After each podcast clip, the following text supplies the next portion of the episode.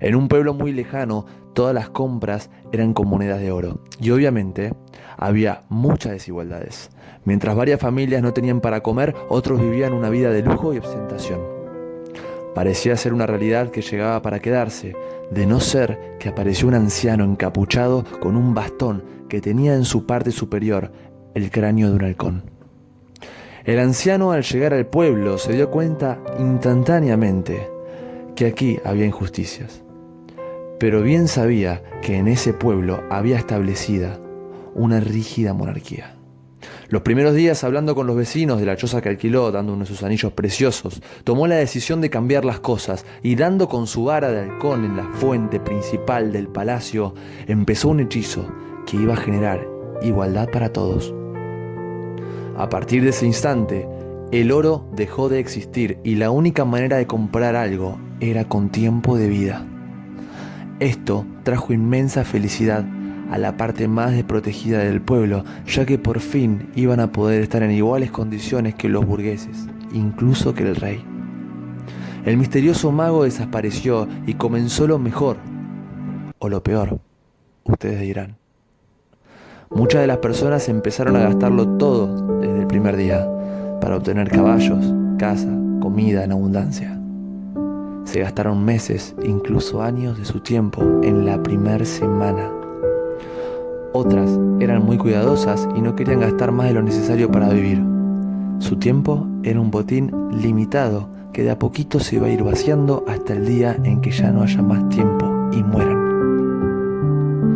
Comenzaron a haber dos clases de inversores. Unos pagaban con su tiempo la presencia de personas que ni siquiera tenían ganas de estar ahí se rodeaban de cosas materiales y vivían con un lema que ya era bandera, tengo el tiempo que necesito para ser feliz. Sin embargo, había otra clase de inversores que no compraban el tiempo de los demás, sino que compartían el suyo. Nadie los entendía mucho y eran vistos como raros. ¿Por qué no lo venden? ¿Por qué lo comparten? Eran las preguntas que más rebotaban en el ahora muy feliz y justo pueblo. Pasó un mes y algunas personas habían vendido más de la mitad del tiempo que les restaba para vivir. En este mes se dieron cuenta que las personas que compartían su tiempo en lugar de venderlo tenían menos tiempo de vida, es verdad, pero la calidad del mismo había ido en alza y ahora eran más valorados. Se los tomó como idiotas cuando vieron que en el segundo mes seguían compartiéndolo. Esto generó resentimiento en algunos porque se dieron cuenta que no lo compartían con todo el mundo. Estas personas particulares compartían su tan preciado recurso solo con quienes ellos consideraban rentables. ¿Y a qué se refiere con rentables? Para ellos era rentable invertir su tiempo en personas auténticas, que sepan escuchar y que a pesar de este nuevo modelo económico seguían genuinamente interesados por sus relaciones afectivas. Algunos desesperados, cuando notaron que su vida estaba llegando al final, remataron sus posesiones materiales a un décimo de lo que le habían comprado y se encontraban en su mayoría solos, ya que las personas que los rodeaban estaban en gran parte por sus bienes. Uno de los impulsivos consumistas, luego de haber rematado completamente todo, derrotado, se sentó en la calle, su nuevo hogar, a mendigar. Hizo un cartel que decía, no quiero minutos, ya me queda poco. Solo quiero a alguien cerca en este momento. No le interesaba vivir ni un segundo más en soledad. Prefería morir y estaba gastando lo poco que le quedaba en alcohol para tapar la angustia que le traía su fin. Un día de mucho frío se sentó una persona a su lado. Lo cubrió con una manta y le dijo, ¿sabías que el halcón es el más rápido de las aves? Confundido y temblando, respondió. No tenía ni la menor idea.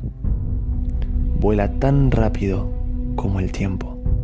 Ni lo menciones. A mí se me fue volando. Ambos rieron a carcajadas y esta pobre persona llegó a su fin. Resulta ser que el hombre que se sentó a su lado era el mago encapuchado. Lo podemos ver como la muerte, lo podemos ver como la vida a este tan misterioso mago. Curiosamente, dejó una extraña reflexión en el pueblo.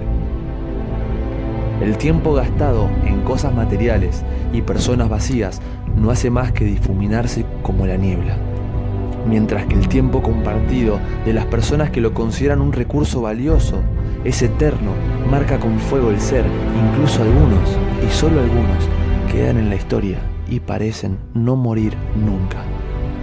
El mago les enseñó que valorar el tiempo y compartirlo con personas que valen la pena es una de las llaves que abre la puerta a la felicidad. Y todo lo demás es niebla.